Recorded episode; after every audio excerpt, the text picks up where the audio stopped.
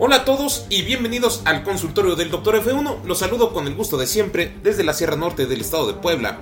Y sí, señores y señores, ganó Checo. Carajo, qué gusto poder decir esto por quinta vez. El mexicano dominó el fin de semana en las calles de Bakú y si alguien tenía duda de quién es el rey de los circuitos urbanos, ganó la sprint y ganó la carrera principal. No sé ustedes, mis queridos amigos, pero a fuerza de ser veraz, la carrera del domingo, de no haber sido porque la ganó Checo, y eso nos hizo olvidarnos de muchas cosas, fue una de las más aburridas que hemos visto en los últimos años. No todo es culpa de la FOM, la Fórmula One Management, ni de Liberty Media. A veces las cosas se ajustan para ser así. Y es que lo que bien pudo haber sido un interesante duelo de estrategias entre los pilotos y las escuderías se fue al caño con el safety car que provocó el accidente de Nick de Vries. Y es que es gracioso cómo funciona el aparato mediático de los europeos en la Fórmula 1. Hace unas semanas, eh, la prensa europea ponía a Nick de Vries como el reemplazo de Checo en Red Bull. Y luego a los 15 días el jefe de equipo de Alfa Tauri mencionó que era Yuki Tsunoda, ¿no? Y está claro que Checo no va a ser eterno en Red Bull, pero ni De Vries ni Tsunoda se pueden acercar siquiera un poquito al talento del tapatío.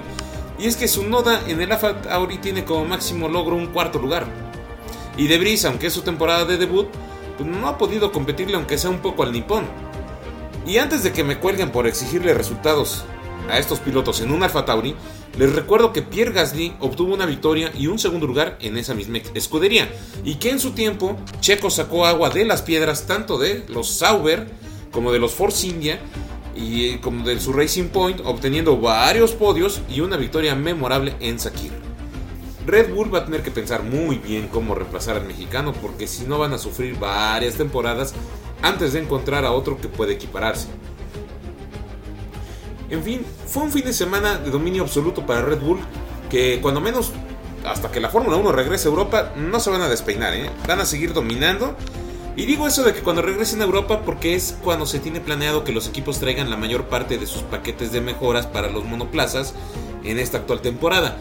Máximo de puntos para la escudería austriaca, solo les faltó el punto de vuelta rápida, que al final, con mucha ventaja de su máximo perseguidor, George Russell pasó a los pits por neumáticos rojos nuevos y le robó ese puntito a los de Milton Keynes. En cuestión de Ferrari, dio un paso hacia adelante en este gran premio en comparación a lo que nos venía mostrando en las carreras anteriores, pero ojo, puede ser un espejismo, porque el paquete de actualización que trajeron aquí fue específicamente para el Gran Premio de Azerbaiyán, así que no sabemos cómo les vaya a ir en Miami. Si van a poder mantenerse igual, pues no sé, ¿no? Nos queda la duda.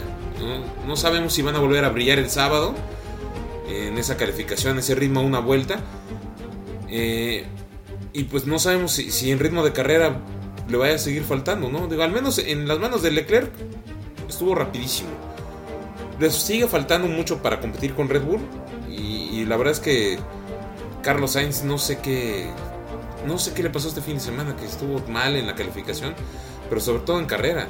No sé si se dieron cuenta que no, no habían pasado más de 10 vueltas y ya estaba varios segundos por detrás del grupo puntero. Entonces, a ver cómo le va Ferrari en Miami. En cuestión de Aston Martin, sigue consolidándose como un equipo serio en esta temporada, eh, pero siento que ya no van en solitario a la casa de Red Bull.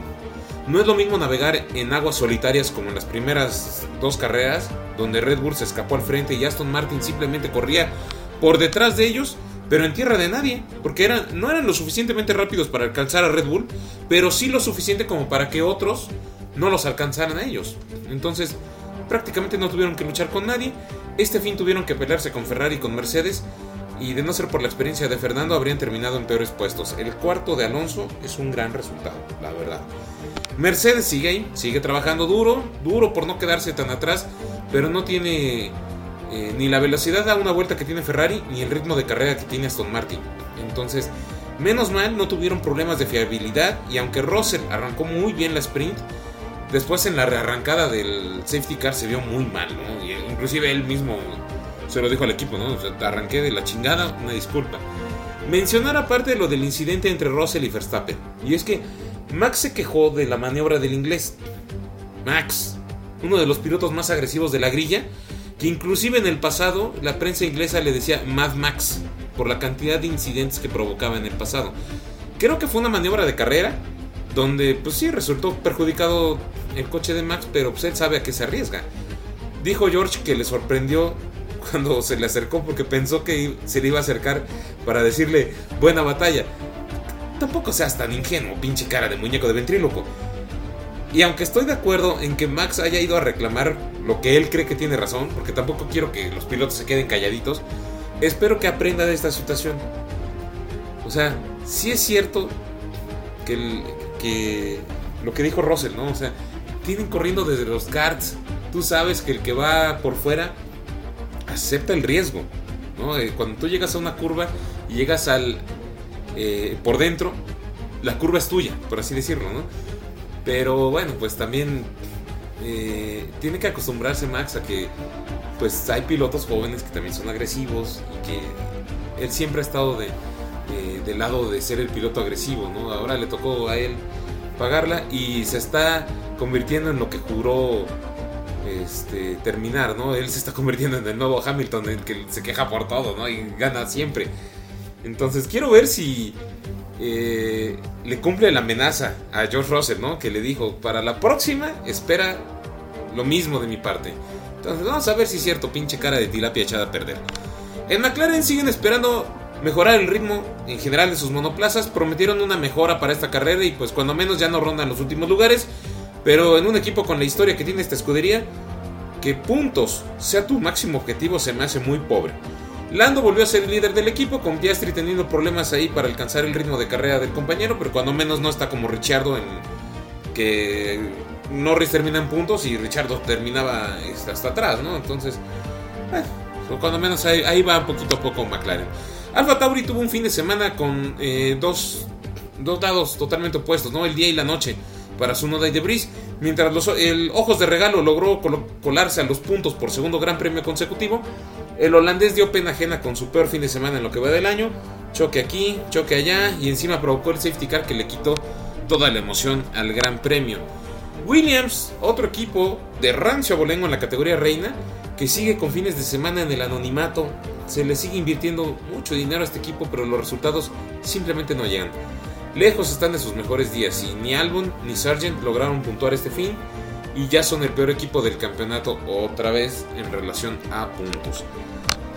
Haas empezó el año con actuaciones decentes, pero no pensé que apenas en la cuarta carrera se me fueran a desinflar tanto.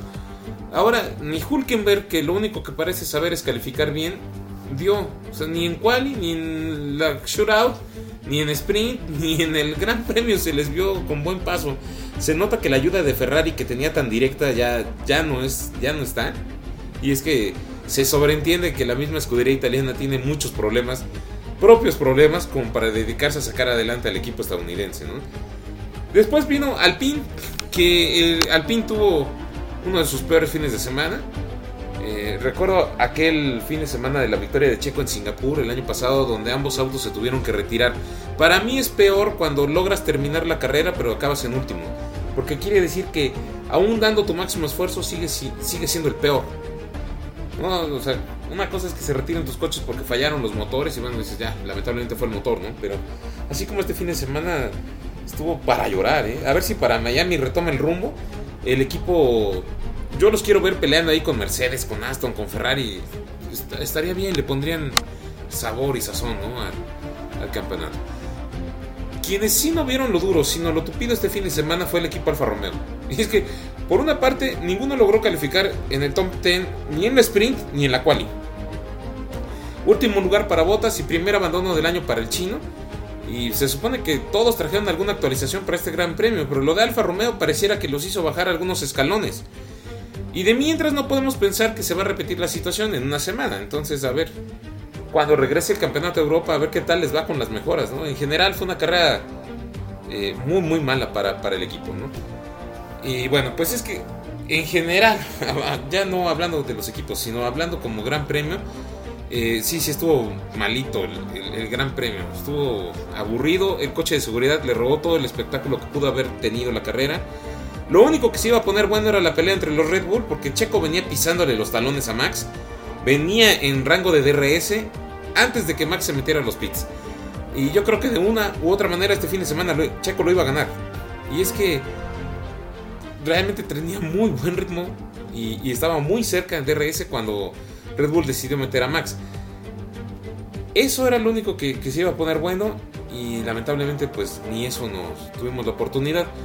Lo que nos hace omitir lo malito que fue el Gran Premio pues es la, victoria de Checo. Dicho todo esto, pasemos directo a las cuales del Doctor Fórmula 1. Iniciando con los abandonos, nos topamos a Nick de Vries. Pésimo fin de semana para el neerlandés. Se pegó en la calificación, se pegó en la carrera. Va a tener que aprender mucho de este fin de semana de pesadilla. Dos para Nick de Vries. El otro piloto que abandonó este fin, caso raro, porque Azerbaiyán siempre había tenido cuando menos cuatro abandonos por carrera y este fin de semana solo tuvo dos. Nos encontramos a Su Wanyu, quien por primera vez en lo que va de la temporada perdió en la cual y contra Botas. Luego arrancó mejor para posicionarse delante de su compañero en el Gran Premio y así iba a terminar de no ser porque el auto falló. De todos modos, un pobre desempeño para Alfa y le vamos a dar 5 al chino. En el último lugar de la clasificación nos encontramos a Valtteri Bottas, quien recibió un contacto en la primera vuelta y eso terminó por echar a perder su carrera. Ese daño le quitó toda posibilidad de pelear, que pues de por sí con un ya mal carrito, ¿no? El Alfa Romeo.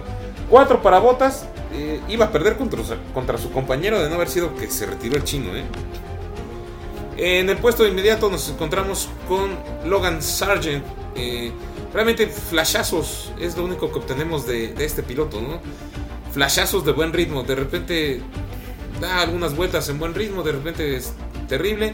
Sin duda alguna afecta su calificación el no haber participado en la sprint por haber roto el coche en la quali.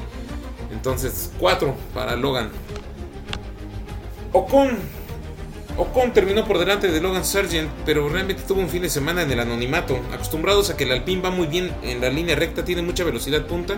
Pensé que este fin de semana tendrían algo más que poner sobre la mesa. Realmente no fue así. 5 eh, para el francés que arrancó desde el pit lane, pero pues no pudo hacer nada más con las prestaciones del auto. Y la mala actuación de Alpine este fin de semana fue reforzada por Pierre Gasly. Su coche no dio más en la quali 1 y pues tuvo que empezar desde el fondo de la parrilla, pero muy malito el fin de semana. 4 para Pierre. Continuamos con Kevin Magnussen, quien en ritmo de calificación a una vuelta está un escalón por debajo de Nico Hulkenberg. Y la verdad es que casi todos los coequiperos del alemán han estado por debajo en ese apartado. Pero en ritmo de carrera, K-Mag gana y se nota tanto en el sprint como en el Gran Premio del domingo. 5.5 para el danés. Inmediatamente después nos encontramos a Albon, quien terminó en. Eh, pues en un puesto que para haber sido en un Williams, pues no estuvo tan mal, ¿no? Digo, a final de cuentas es un Williams. Entonces, a veces me sorprende un poquito que el, equipo salga a decir que, están decepcionados por sus resultados del fin de semana cuando pues, no pudieron pasar a la Q3 el viernes, pero tampoco el sábado en, en la Sprint Shootout. Lo que es verdad es que Williams no tuvo el ritmo de carrera como para ganarse algunos puntos este fin de semana. Ni modo, así es. 6 para Alex, que con un Williams pues no estuvo tan mal ese decimosegundo puesto, ¿no? Dentro de todo. Muy bien, en la posición 11 nos encontramos a Oscar Piastri, quien pues no tiene el ritmo de Lando Norris todavía, pero no se queda lejos, como ya lo había dicho hace rato, ¿no? Como Richardo. A favor de Piastri podemos decir que estuvo enfermo todo el fin de semana y correr así debe ser una tortura. 7 para el australiano. Inaugurando los puntos tenemos al nipón Yuki Tsunoda, el piloto de bolsillo, el piloto de llavero, el medio metro de la Fórmula 1. Logró mantener la calma y arrebatar ese último puntito. Le falta muchísimo, pero ahí va de a poco, de a poco el, japonés. 8 para Yuki Tsunoda. En el noveno puesto nos encontramos a Lando Norris, que la verdad pues extrajo lo más que se pudo de su McLata, su McLaren. Eh, séptimo en calificación, noveno en carrera, por el momento McLaren no da para más. 8.5 para Lando Norris. A George Russell le decían Mr. Saturdays. Y al parecer así es. Dejó todo su talento el día sábado. Sacó todo lo que tenía en la carrera sprint y para el domingo se le olvidó. Se vio beneficiado con la entrada a pits del safety car, cosa que Hamilton no tuvo, y aún así se las arregló para acabar detrás de Luis. 6 para Russell y la verdad, me vi cuate, con el buen Russell. En quinto lugar llegó Carlos El Grava Sainz. Consistente. Consistente Sainz pero digo consistente eh, en cuestión eh, que se mantuvo consistentemente por debajo del ritmo de carrera de su compañero de equipo y también en calificación. Pobre, muy pobre desempeño de Carlos este fin, eh, tanto en calificación como en carrera, muy lejos de Leclerc. 6 para Sainz, y la verdad es que pudo haber sido menos. Fernando Alonso terminó en un excelente cuarto lugar, tuvo problemas en la quali con el DRS. Dicen que están tratando de copiar el prototipo de Red Bull y por eso tuvieron fallas. Todavía no le dan un clavo ahí para, para igualarlo. No pudo calificar muy bien, arrancó sexto. Se benefició del safety car, pero como Ferrari no tuvo tanta degradación, Fernando no, no se pudo hacer del tercer lugar al que ya se venía acostumbrando y jamás fue una verdadera amenaza para Leclerc. 8.5 para el asturiano. En tercer lugar, pues, para Charles Leclerc, gran fin de semana para el Monegasco, el mejor de la temporada hasta ahora. En un solo fin de semana hizo más puntos que en todas las carreras anteriores eh, que van de, de la temporada. Doble pole en Bakú, pero como ya es costumbre, cada que hace pole la termina ganando algún piloto de Red Bull. 9 para Charles. Segundo lugar, nos encontramos al compañero de Checo Pérez. En general, buen fin de semana, pero se nota que no le gustan los circuitos urbanos. Checo lo iba a rebasar sí o sí. O sea, en ritmo de carrera se lo estaba comiendo y yo siento que por eso adelantó su parada en pits. Estaba degradando mucho sus neumáticos para que Checo no lo rebasara. Y dijo, ¿sabes qué? Mejor vamos a cambiar de estrategia para ver si de esa manera le ganaba a Checo. Independientemente de eso, después sucedió lo del safety car. Digo, eso a, a Checo lo, lo, perjudicó en Jeddah el año pasado. Ahorita le tocó a Max, ni modo, así son las cosas. Y este, y bueno, al final sí se justificó un poco este Max que no, que no, que no encontraba la puesta a punto del coche, que a lo largo de toda la carrera la estuvo cambiando. Y yo creo como para decir, no, es que porque andaba yo distraído moviendo los botones, por eso fue que no me pude acercar a Checo. Pero bueno, esas siempre, siempre son este, justificaciones. Hubo otras declaraciones donde bueno, terminó aceptando que el trabajo de Checo fue superior y bien merecido. Sí, nada más. Fue un, un gran premio donde tu compañero fue mejor. Ya, se, se acabó. 9 para Max, eh, no podía hacer más nada. Realmente nunca se le pudo acercar al jalisciense. En primer lugar nos encontramos al Orgullo de México, Don Checo, King of the Streets, Pérez. Estuvo imparable en carrera, tanto en la sprint como en el Gran Premio, no le vieron ni el polvo. Uno de sus mejores grandes premios. Para mí el mejor sigue siendo el de Singapur. Pero en este lo destacable fue haber tenido un mano a mano con Verstappen y haberlo derrotado. Ya se dio cuenta Max que no es inalcanzable, no es un fenómeno. Horner dijo que le hace falta hacer esto mismo, pero en un circuito que no sea callejero, y yo creo que Horner tiene razón. La prensa recogió esa declaración como, como para crear polémica, pero Horner no lo dijo en mal pedo. Yo creo que sí tiene razón en cuestión de que queremos ver esta actuación de Checo en un circuito de carreras que no sea urbano. Pero sí quiero ver la pinche cara que van a hacer el día que pase eso. Espero que Red Bull lo siga dejando competir en igualdad de condiciones. 10 para Checo, que además fue este fin de semana el cumpleaños de Helmut Marco. Y justo cuando Helmut salió a dar esas declaraciones de que le importaba mucho el campeonato de Max, Checo les pone en la madre. Un, este, periodicazo en el hocico con esta victoria. Muy bien, feliz cumpleaños, pinche Helmut. 10 para Checo. Y bueno, ¿cómo quedó el campeonato? Eh, en primer lugar, nos encontramos a Max Verstappen con dos victorias y 93 puntos. Segundo lugar para Sergio Checo Pérez con dos victorias y 87 puntos. Solamente 6 puntitos, ¿eh? Nada más. Lo dijo Checo, si no hubiera sido por lo que pasó en Australia, Checo estaría liderando el campeonato. Tercer lugar para Fernando Alonso con 0 victorias, 60 puntos. Cuarto lugar para Hamilton con 48 puntos. Quinto lugar para Sainz con 34 puntos. Sexto lugar para George Russell con 28 puntos. Séptimo lugar para Charles Leclerc, quien ya se mete en ese paquetito de, de los seis primeros con 28 puntos. En el octavo nos encontramos a Lance Stroll con 27 puntos. Luego viene Lando Norris con 10. Y en el décimo lugar nos encontramos a Nico Hülkenberg con 6 puntos. Nico, del cual este, me di cuenta que no, no di su, su calificación en, el, en las cuales del Doctor F1. Pero bueno, pues la verdad es que tampoco fue un fin de semana este, muy a, destacar de parte del alemán. En esta ocasión ni siquiera pudo dar una, una, buena calificación, que normalmente es a lo que nos tienen acostumbrados este, Nico Hulkenberg. Eh, pues no, no, no tuvo ritmo ni en la sprint ni en el Gran Premio. Arrancó desde el peeling para hacerle cambios este, al coche, pero realmente no. Entonces este, él quedó entre Valtteri Bottas y Logan Sargent, o sea, quedó en penúltimo lugar. Ya se imaginarán, le vamos a dar 5 puntitos al buen Hulkenberg. Eh, continuando con el estado del campeonato, en el puesto número 11 nos encontramos a Valtteri Bottas con 4 puntos. Puesto número 12 para Oscar Piastri con 4 puntos también. Esteban Ocon y Pierre Gasly vienen en 13 y 14 con 4 puntos cada uno. En el puesto número 15 Yuki Tsunoda con 2. Inmediatamente después el otro oriental, Su Wanju con 2 puntos. Y luego Kevin Magnussen con 1 punto y Alex Albon con 1 punto. Solamente Nick de Vries y Logan Sargent no han logrado un solo punto en lo que va de la temporada. Y en la clasificación de los equipos, en primer lugar nos encontramos a Red Bull que tiene 180 puntos. Muchísimos puntos para solamente 4 carreras.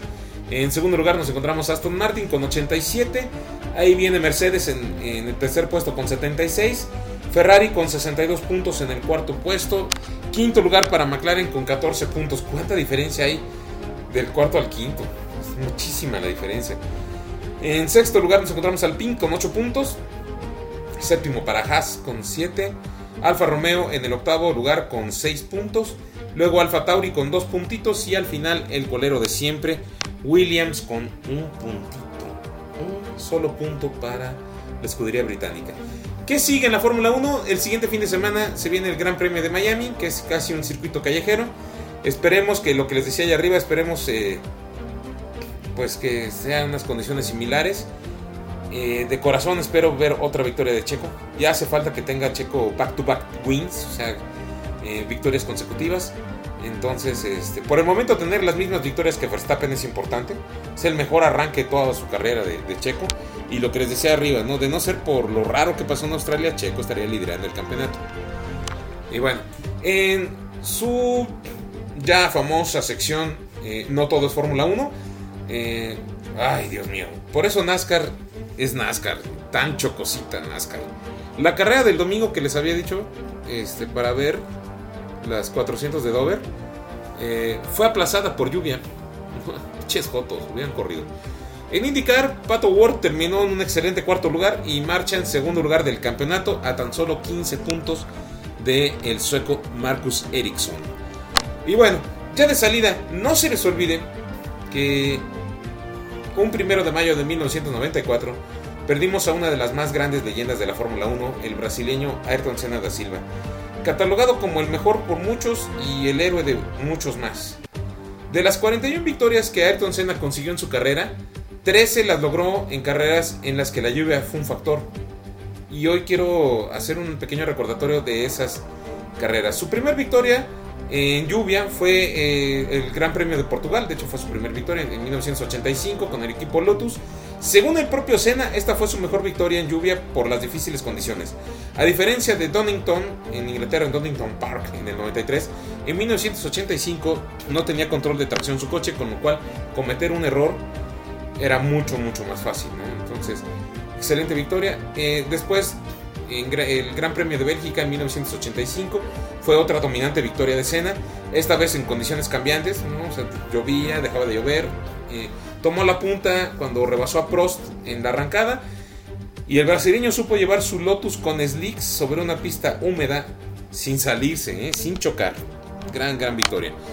Después vino eh, la victoria en el Gran Premio de Gran Bretaña de 1988. Una vez que rebasó al Ferrari de Gerhard Berger, Senna desapareció en el horizonte de sus rivales en un día en el que el líder del mundial, su compañero de equipo Alan Prost, se retiró de la carrera quejándose de que el McLaren era impredecible en estas condiciones. O sea, que el coche que era impredecible para Prost, para Senna lo llevó a la victoria. Eh, ese mismo año, el Gran Premio de Alemania, 1988, Senna ganó desde la pole en el antiguo Hockenheimring, liderando de principio a fin, mientras Prost luchó por el segundo lugar contra Gerhard Berger. Era la segunda victoria con lluvia consecutiva de aquel año para Senna. Eh, después, ese mismo año, el Gran Premio de Japón. La lluvia fue un aliado de Senna camino a su primer título del mundo y lo impulsó en su remontada tras haberse quedado relegado en la salida en Suzuka. excelente victoria también de Senna. Después, ya en 1989, Senna ganó el Gran Premio de Bélgica desde la pole, liderando de principio a fin, y solamente se le escapó la vuelta rápida, eh, que esa la puso Alan Prost. Después de ganar, explicó que pilotó controlándose mucho, sin empujar de más, para que no pasara ningún accidente. Después tuvo su victoria en el Gran Premio de Canadá en 1990, que quien realmente acabó primer lugar ese día fue Gerhard Berger. Sin embargo, Berger tuvo una penalización de un minuto por adelantarse en la salida y le entregó una controlada victoria a Ayrton Senna.